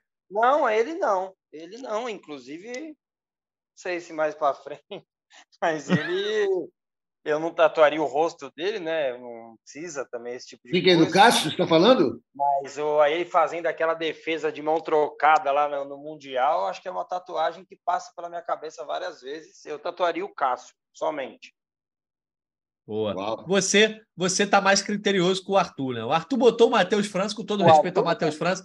Mas, Arthur, você é daqueles que tá tatuando namorada de dois meses, pô. É, porra, depois muda o nome, pô, tudo certo. Depois conserta. Ele tem que fazer uma tatuagem do cacique de Ramos inteiro nas costas, a tamarideira. aí sim, aí sim. É isso, galera. Eu pô, tô aqui achando que o negócio, essa tatuagem é uma coisa, é, é simbólico, né? Não é para ficar me riscando, não, pô. Eu, é investimento. Eu, não. de verdade. Mas o do, a do, do Matheus França é como você comprar um papel na baixa, amigo. Isso é um investimento no longo prazo. Tenho certeza que esse moleque vai dar muita grana para o Flamengo ou muita alegria, um dos dois, é certo. Ou os dois. Então... Ou os dois, né? Provavelmente. Pedro, como é que ficou? Então, o careca mais criterioso colocou o Cássio, eu acho bem, bem justo, até porque tem uma trajetória de muitos anos aí, já deu título da Libertadores, Mundial. O Arthur foi Gabigol, Arrascaeta e, e Matheus França, é isso? Matheus França. Isso. Tá acho certo. que Talvez a mãe do Matheus França seja outra única pessoa no mundo. Eu não conheço a senhora França, mas ela tá de parabéns. Criou um garoto nota mil. Porra, moleque tatuável. Tatuável. E craque? Craque, pô, craque tem bastante, hein? Muitos, muitos. Eu começo? Então, craques. Colocaria o Santos. O Santos é craque, é um tremendo do goleiro, não é campeão olímpico à toa. Quem mais? Colocaria o moleque João Gomes também como craque. Everton Ribeiro nem precisa falar.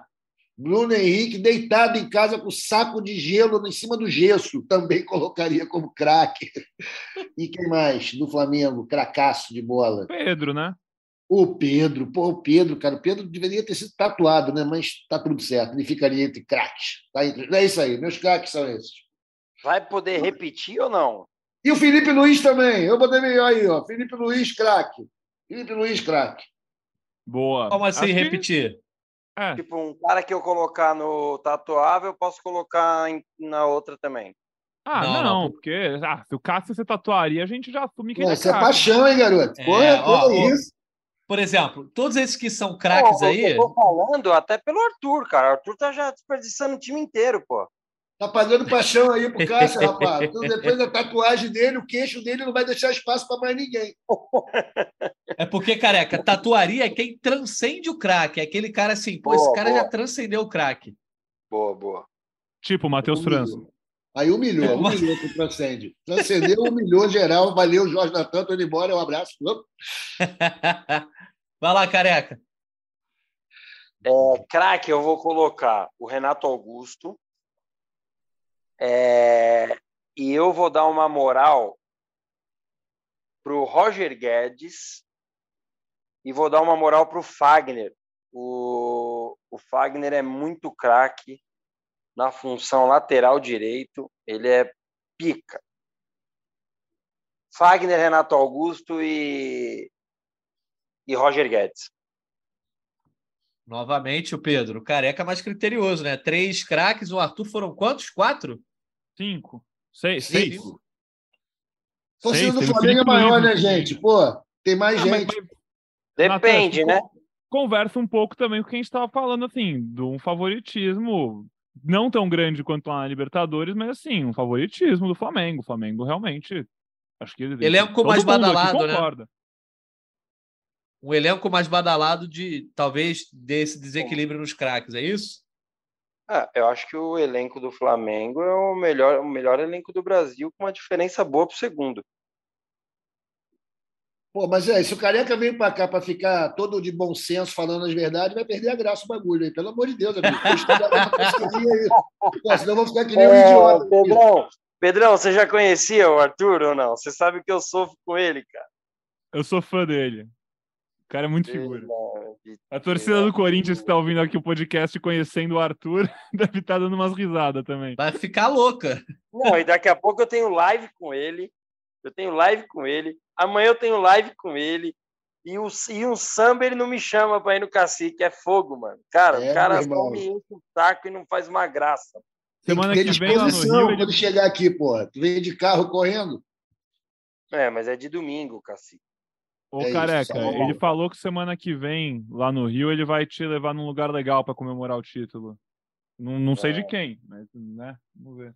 Eu, vou, eu acho que eu vou dar uma emendada, vou ficar até quinta-feira, vou aproveitar que a minha esposa saiu aqui para levar meu filho na escola.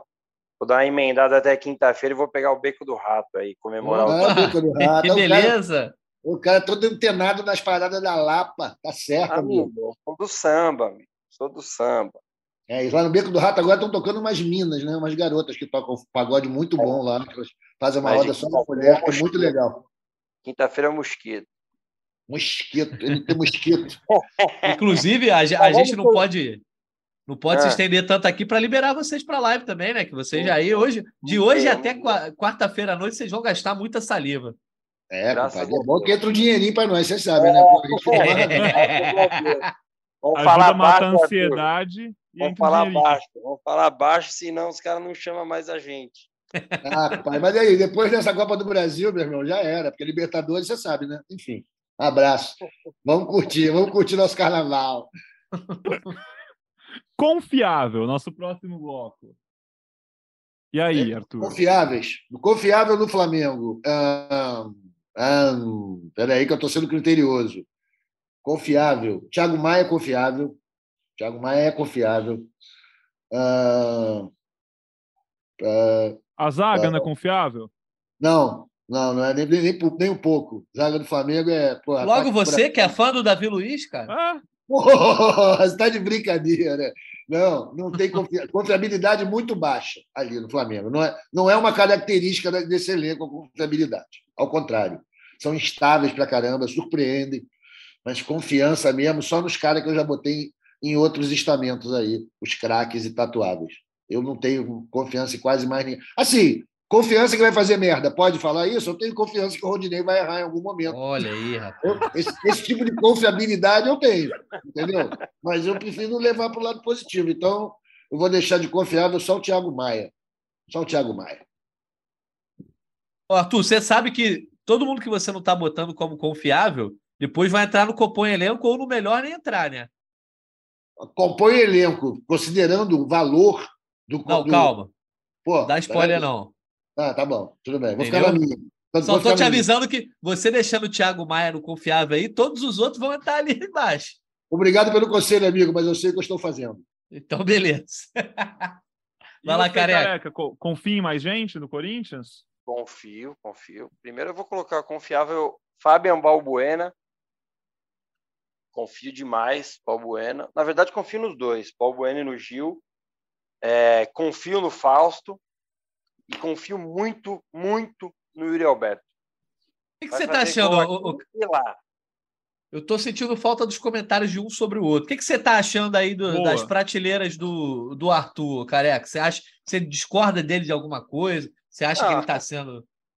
Fala aí. Cara, o Arthur tá sendo Arthur, né, mano? Ele meteu o Matheus França, cara. Você quer que eu fale o quê do Arthur, cara? O Arthur, tatuaria o Matheus França. Mas é, daí agora ele deu uma pipocada. Você falou, vai ter que encaixar os outros jogadores, ele só foi em um. Falou que não, sabe não pipoco, que tá não. Mas, só, mas só foi em um. Pipoco não, meu cliente, fique tranquilo. Só Você tem a resposta malandra. só foi no Thiago Maia. Mas ele, é, o Arthur tá sendo Arthur, mano. E, e, e, ele vai falar a mesma coisa de mim, que ele é meu parceiro, pô. Aí, o cara que... tá me brifando já. Brincadeira isso. O que, que você tá achando das prateleiras do Careca, então, Arthur? Ah, cara, ele tá, o, o Careca tá jogando leve, compadre, sem o peso do favoritismo. Para ele já tá na lucro de chegar na final. Tudo é férias. Ele vai ficar de amigo, vai ficar de amigo, o simpaticão. Tá tudo certo, é o papel dele. Eu aceito aqui, eu sou. Eu acabei eu sou de falar. Eu acabei de falar, o Yuri Alberto vai fazer gol aqui e lá. Tá bom, tá bom, beleza. Anota, anota. É como eu sempre, aí... digo, é como eu sempre digo com meus amigos de São Paulo, compadre, sonhar não custa nada, é igual o BO, é grátis, tá? Pode ir aí, sonha aí, vai sonhando. Depois que a bola rolar, a gente vê o que aconteceu. Ah, não custa nada. Se o Yuri fizer gol aqui lá, é o careca já, já pega o elevador do confiável pro tatuaria, né? Porque, pô, o cara fazer dois gols no final de Copa do Brasil é outra história. Isso é quando Hernani, só Hernani faz isso. Obina, Hernani, esses grandes craques da Copa do Brasil. e compõe elenco, vai, Arthur, vamos seguir aí. Compor elenco, cara, eu colocaria o Hugo, nosso goleiro reserva, Mateuzinho, Rodinei, nosso back todo, Beijinho na lateral esquerda, é... Vidal, inclusive Vidal, Cebolinha, o resto todo, quem não entrou, bota aí. Por que, que eu digo isso? Porra, cara, que o elenco do Flamengo é Hollywood, amigo. É Metro Golden Maia nos anos 40. Fazer parte do elenco, compor o elenco, é tipo uma medalha de ouro, maluco. É muita coisa. Não é um, um demérito, não é algo ruim, não é a, a, menos pior. Realmente é muita coisa fazer compor esse elenco do Mengão. E cada um tem seu direito de chão. Os caras que eu estou colocando em categorias mais elevadas é porque pô, já mostraram valor e conquista, já entregaram muito. Então, por isso que eu acho que compor o elenco não é demérito para nenhum desses atletas que eu relacionei aqui, alguns por opção, mas é isso. Compor o elenco do Flamengo, parabéns. Isso é uma grande conquista. Tem gente que luta no futebol durante 30 anos não chega tão longe quanto vocês. Parabéns por participarem no elenco tão estrelado. Mas, o Pedro, deixa eu, deixa eu dar a cornetada no Arthur. Na verdade, é cornetada. Eu vou perguntar algo que eu tenho certeza que quem está ouvindo aqui no nosso podcast especial está se perguntando. João Gomes não é confiável, Arthur? Vidal não é confiável? Não, não são. Por quê? João Gomes, é a minha teoria, a gente faz podcast toda semana, Natazito, você sabe. Estou muito preocupado que o moleque está lendo muito internet, lendo muito jornal. Acho que caiu o futebol dele, depois que ele virou craque cobiçado pelo Florentino Pérez. E o Vidal, a gente sabe que passou hoje por um momento terrível lá, familiar. Então, não, não seria um cara que eu contaria num dia como hoje. Eu sou assim. Eu, eu levo muito em consideração o extra-campo nisso daí. Mas quando eu digo não confiável, não é dizer que eu desconfio da pessoa. É apenas que eu não confio. É diferente. Tá certo. Vamos, vamos fingir que a gente entendeu a lógica do Arthur Mullenberg, Pedro. Segue aí com o careca. Eu fiquei sem argumento, pô, tudo certo. Mas ele tinha um plano, Natan. Eu gostei do plano dele. Esse, esse papo de ah, o elenco estrelado, já é muito bom compor elenco, todo mundo. Deu, deu para notar que ele, ele pensou. O que importa é participar, né? Como diriam na gincana da escola. É isso, Ai. porra. Medalha participação, aquela de plástico que dão pra gente. E do nosso lado, daqui da capital paulista, do Coringão, careca, como é que é? Quem compõe elenco? E aí depois a gente vai nos melhor nem entrar, né? É, eu não tô. Eu só vou usar o melhor não entrar no, nos, nos reservas, né? Porque eu confio no Corinthians, acho que o Corinthians vive um bom momento. Então, dos titulares, é, eu vou colocar como por elenco, mas eu vou colocar uma ressalva principalmente no Duqueiroz, é, que os, tem oscilado, mas é da idade, né? Tem um ano e pouco de profissional, um ano e pouco mesmo, né? Um ano e dois, três meses, mas faz uma boa temporada. É, acabei esquecendo de colocar o Fábio como confiável, o Fábio Santos, é, pela história no clube e tal, mas também acaba entrando muito bem em compor elenco. Talvez era isso que a gente esperava dele no começo da temporada, mas ele se tornou jogador de Copas, é, jogou quase todos os jogos de Copa do Brasil e, e Libertadores e foi bem. É, então vou colocar esses jogadores junto com, com Adson e Mosquito, que é, são os possíveis titulares para o jogo de amanhã. O resto dos titulares eu já coloquei. É, e acho que o Corinthians pode fazer um bom jogo. Acho que esse aí é, o, é a minha, minha prateleira, está encaixada nesse aí. Duqueiroz e Fábio Santos, além de Mosquito e Adson, que são os possíveis titulares. Então, encaixei os 12 aí, e daí depois eu, eu dou uma descascada nos que melhor nem entrar. Mas Agora não tem uns reservas, boa. não tem uns reservas que merecem entrar no companhia elenco, careca, tipo não, Juliano? Não, acho, que acho, que sim, Juliano é um bom jogador para compor elenco. É, gosto do Cantígio, acho que o Piton, Rafael Ramos, é, Robert Renan, acho que quase todos os reservas, excluindo os que eu vou acabar colocando, que é melhor não entrar. Boa. É, o Corinthians tem uma dúvida, né? Acho que é a única quem vai jogar ali. Falaram até em Ramiro, em Matheus Vital. Não são jogadores dos meus sonhos, mas como eu sou corintiano e diferente da torcida do Flamengo, que é o caso aqui, né?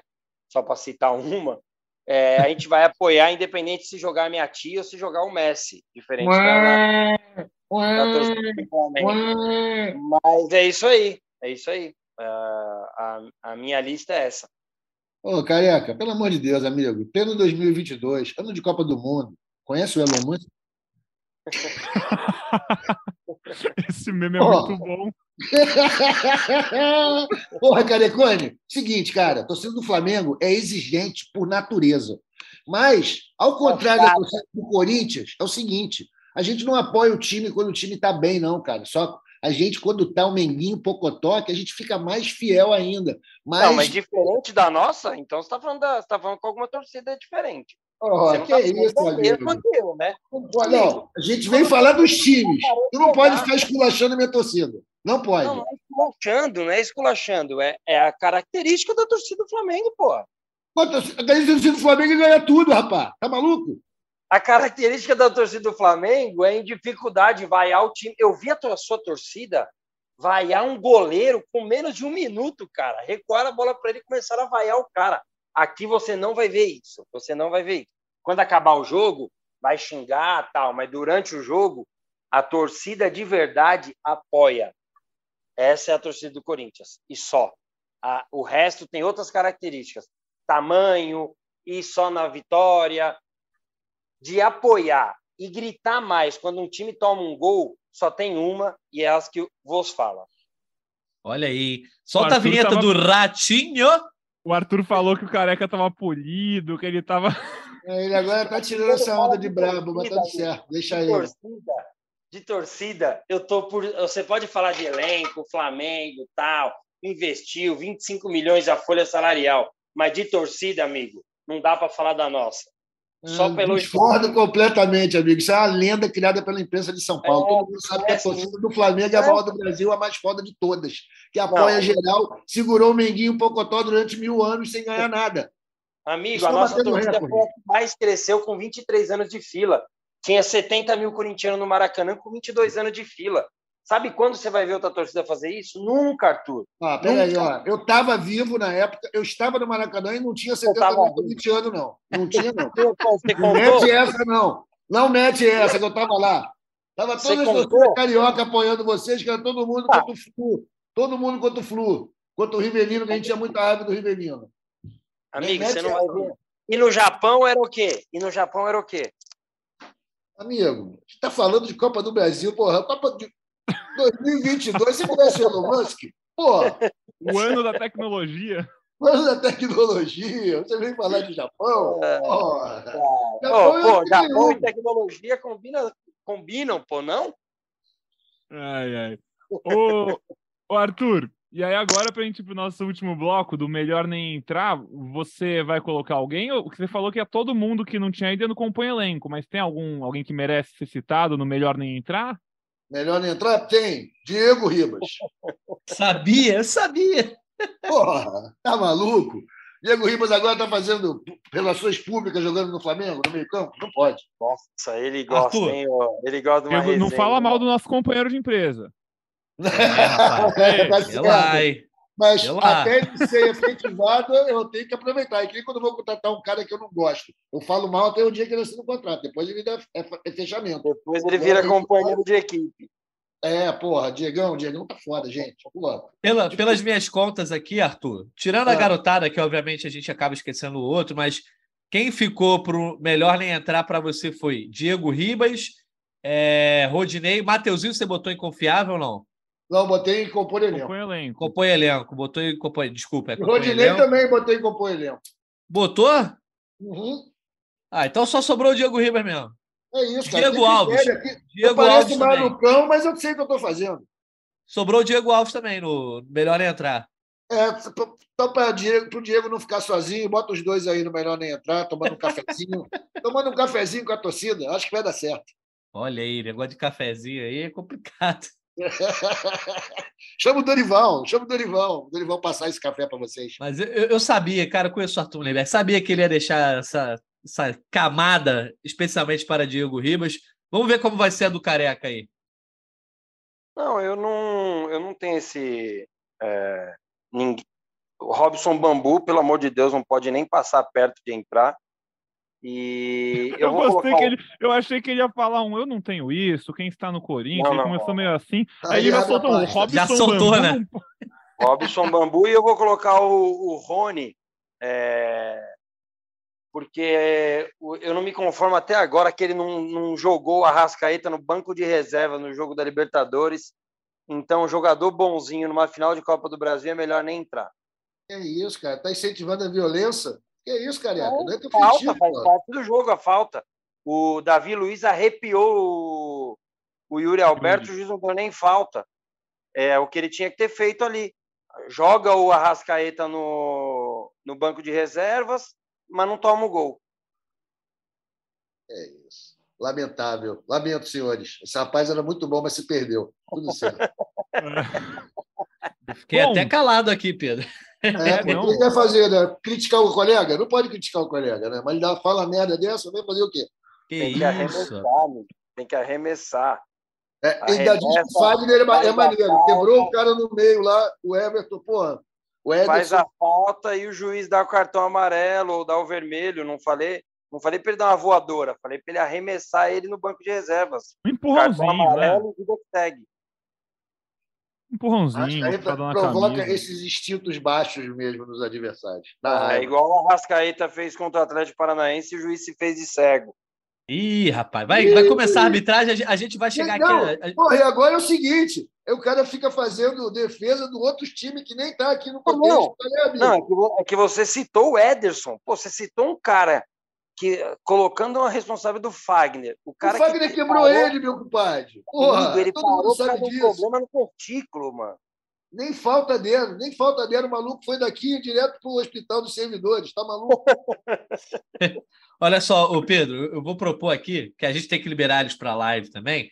Eu vou propor aqui da gente só falar o que, que mudou da última vez que o Flamengo e Corinthians jogaram mata-mata na, nas quartas de final da Copa Libertadores que o Careca já tinha falado isso lá atrás, o Arthur também, e a gente até citou um número aqui é, com relação aos jogos entre Flamengo e Corinthians, que o retrospecto tem sido muito bom. O Arthur até gosta de falar no, no GE Flamengo que é, a Arena Corinthians também é casa do Flamengo, o Flamengo vai lá e consegue ir muito bem.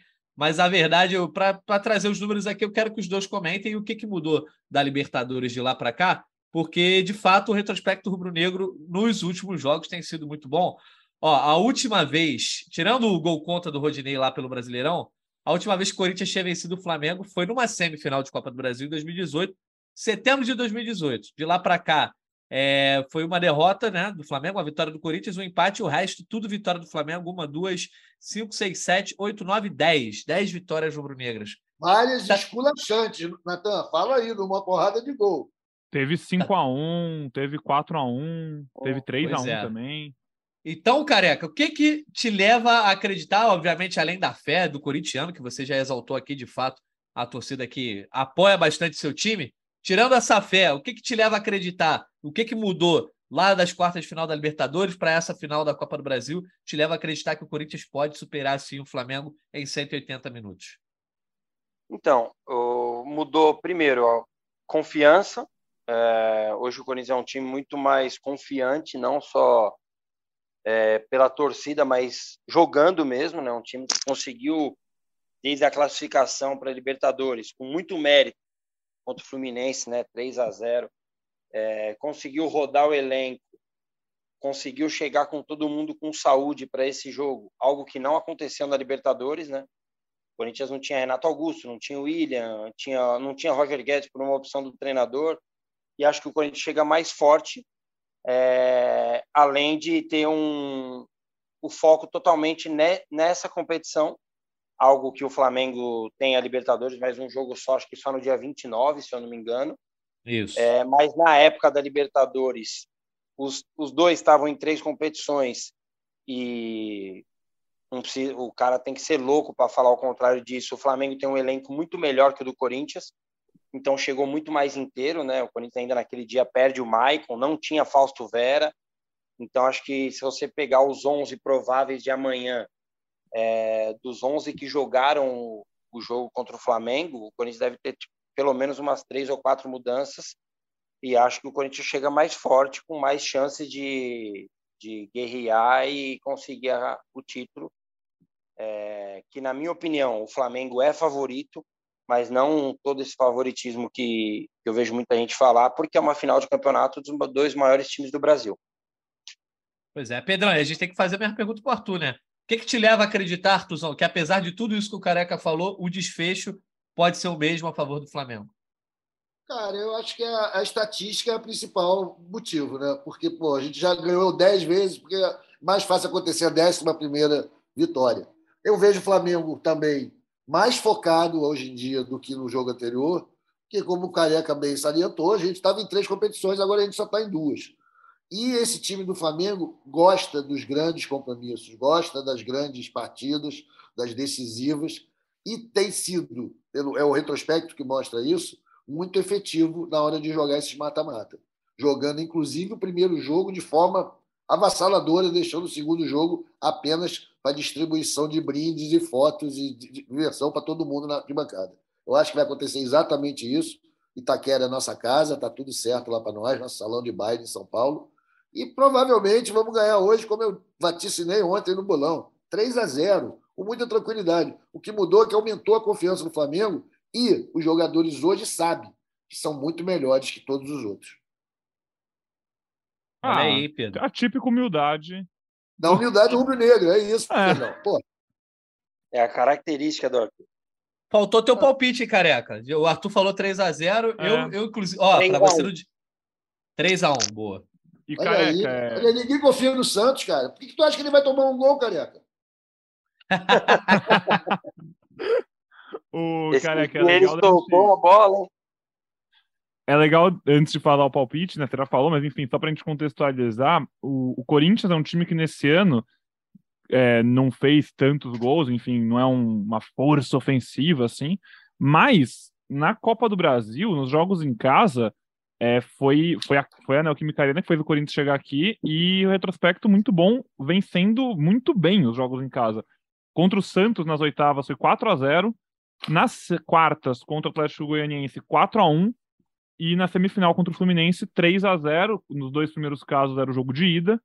É, e aí no último foi o jogo de volta, depois do empate, o Corinthians precisava vencer.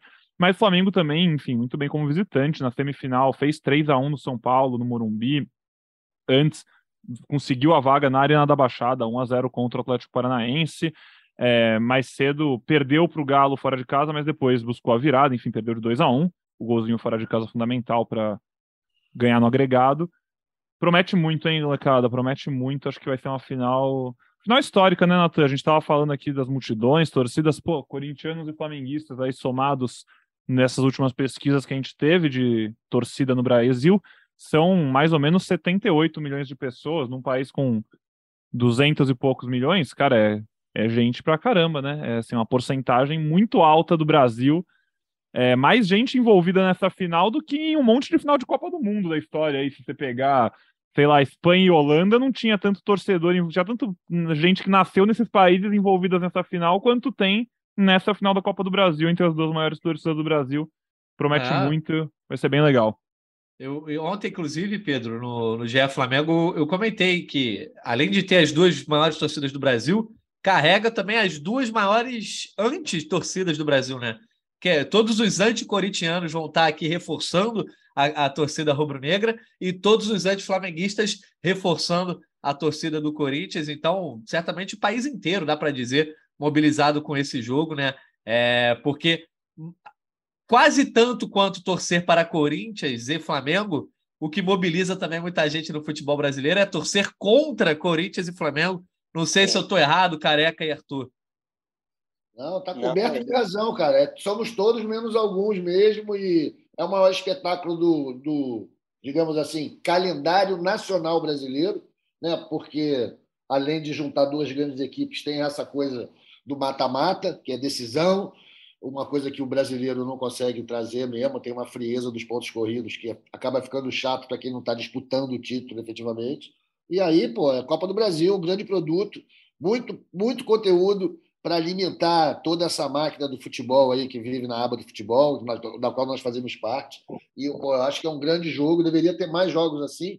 É uma felicidade que é a Copa do Brasil, que está disputando, ela disputa atenção com a Libertadores, né, irmão? E ela hoje em dia se tornou mais competitiva e mais valiosa que a Libertadores, do ponto de vista financeiro. Porque os melhores times do continente estão jogando a Copa do Brasil. Então, no final, tem aí, apesar do Corinthians não ter ido longe na Libertadores, muito por culpa nossa, do Flamengo, é, pô, é um dos grandes times da, do continente. E assim vamos, temos uma Copa do Brasil altamente competitiva. Talvez seja um jogo melhor até que a final da Libertadores, do ponto de vista do espetáculo, do conteúdo, né, de, de representatividade. Grande Eu jogo, acho que é um dos maiores jogos da história do futebol brasileiro. Acho que é uma das maiores finais. É... Eles só jogaram uma final em 91, acho, é, que era essa Supercopa do Brasil aí que voltou agora, né? O, o Corinthians como campeão brasileiro e o Flamengo como campeão da Copa do Brasil. E eu acho que é uma das maiores finais da história. É... Ansioso, acho que o Arthur também deve estar, acho que todo. E bem o que vocês falaram, né? Aqui em São Paulo mesmo alguns palmeirenses tentando dar de louco, falando: ah, eu também tô com raiva do Flamengo, se o Corinthians ganhar tudo bem. Eu sei que por dentro eles não estão assim. É, então, aqui, palmeirenses, são paulinos e santistas, mesmo que pequena parte, vão torcer para o Flamengo. E tenho certeza que os botafoguenses, os tricolores e os vascaínos aí vão torcer para o Corinthians. E é isso, acho que todo mundo vai parar na frente da TV, e, e eu vou estar no estádio, no, nos dois, controlando a ansiedade e fazendo a minha parte como torcedor, que é apoiando o Corinthians. Maravilha, maravilha. Vamos liberar os dois aqui, porque, cara, a gente passou do tempo, o podcast ficou longo, mas acho que tudo que nossa audiência, nossas audiências, né, aqui, do GE Flamengo e do GE Corinthians, unidas, tudo que elas queriam era um, um jeito de gastar o tempo. Então, que bom que ficou longo, que bom. Tomara que o pessoal goste. Você que está em casa ouvindo, tomara que esteja se divertindo. Fica aí com o fone. Espero que compartilhe com os amigos que estão olhando para o relógio a cada 10 segundos e não vê o cronômetro passar, ponteiros girarem. E, enfim, é isso. Agora, reta final. Só esperar e controlar a ansiedade que daqui a pouquinho a final começa. É isso aí. Então, ó, agradecendo mais uma vez ao Careca, ao Arthur, a todo mundo que escutou aqui. Um prazer foi estar com vocês. Nossos setoristas também tiveram aqui, o Caê e o Marcelo Braga. Pedrão, muito obrigado também pela ideia, pelo convite. Tenho certeza que foi um bom esquenta. Uma delícia de esquenta, Natan. Então fica aqui meu abraço para você também. Um abraço para o Careca, para o Arthur, para o Braga, para o Caê, para todos os milhões de ouvintes da nossa audiência. Um abraço, um beijo para todo mundo. Obrigado pela companhia em mais um episódio, um episódio muito legal, muito especial. Eu espero que todos tenham gostado. E já sabem, quando acabar o jogo, temos ao vivo lá no GE, lá no YouTube do GE, podcast no ar na madrugada, e a gente vai falando, porque até semana que vem tem uma vida inteira para passar, e de ansiedade, então, umas três. Então vamos nessa, ficando por aqui, e até a próxima!